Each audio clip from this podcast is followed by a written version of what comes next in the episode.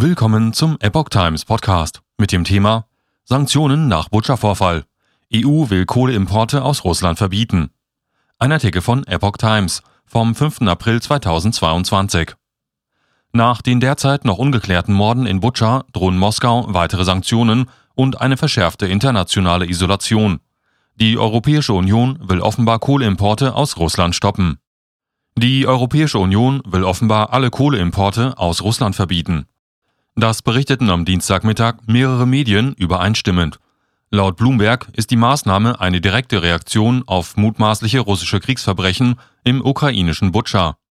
Das Verbot von Kohleimporten soll demnach zu einem Maßnahmepaket hinzugefügt werden, welches darauf abzielt, bestehende Maßnahmen zu verstärken und Schlupflöcher zu schließen. Wann genau das Verbot in Kraft treten würde, blieb zunächst unklar.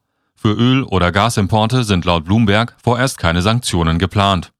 Alle EU-Mitgliedstaaten müssten dem Verbot von Kohleimporten aus Russland zustimmen. Weitere Sanktionen gegen Russland. Der französische Finanzminister Bruno Le Maire sagte am Rand eines Treffens in Luxemburg, er werbe als amtierender Ratsvorsitzender um die Zustimmung aller 27 Mitgliedsländer. Frankreichs Außenminister Jean-Yves Le Drian wollte in Berlin auch mit Bundesaußenministerin Annalena Baerbock über weitere Strafmaßnahmen sprechen. Frankreichs Präsident Emmanuel Macron hatte bereits für einen Einfuhrstopp für Öl und Kohle plädiert. Aus der FDP kam Zustimmung für eine Abkehr von russischem Öl. Bei Öl könne die Umstellung, anders als bei Gas, innerhalb weniger Wochen gelingen, sagte FDP-Energieexperte Michael Kruse. Bundesfinanzminister Christian Lindner hatte sich am Montag gegen einen Stopp der Gasimporte ausgesprochen, Maßnahmen im Bereich Öl und Kohle aber offen gelassen. EU-Kommissionspräsidentin Ursula von der Leyen kündigte noch für diese Woche einen Besuch in der ukrainischen Hauptstadt Kiew an. Gemeinsam mit dem EU-Außenbeauftragten Joseph Borrell wolle sie dort den ukrainischen Präsidenten Wladimir Zelensky treffen, sagte ihr Sprecher. Nach Deutschland und Frankreich wiesen auch Italien und Dänemark unterdessen Dutzende russische Diplomaten aus. Großbritannien und die USA streben zudem Russlands Ausschluss aus dem UN-Menschenrechtsrat an. Nibentia. Westliches Vorgehen unglaublich.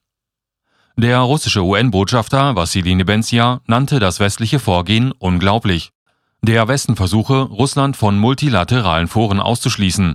Das sei beispiellos und werde die Friedensgespräche zwischen Russland und der Ukraine weder erleichtern noch fördern. Moskau weist jegliche Verantwortung für die getöteten Menschen in Butscha zurück.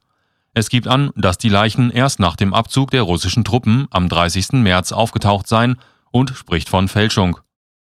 Satellitenbilder der US-Firma Maxa Technologies sollen jedoch zeigen, dass einige der Leichen bereits Mitte März auf den Straßen von Butscha lagen.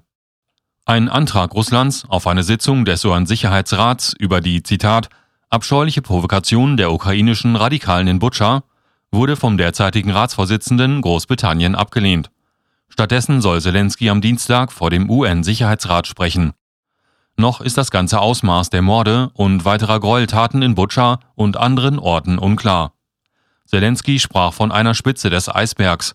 Ihm legen Informationen vor, dass in Orten wie dem nahegelegenen Borodjanka noch mehr Menschen getötet worden seien.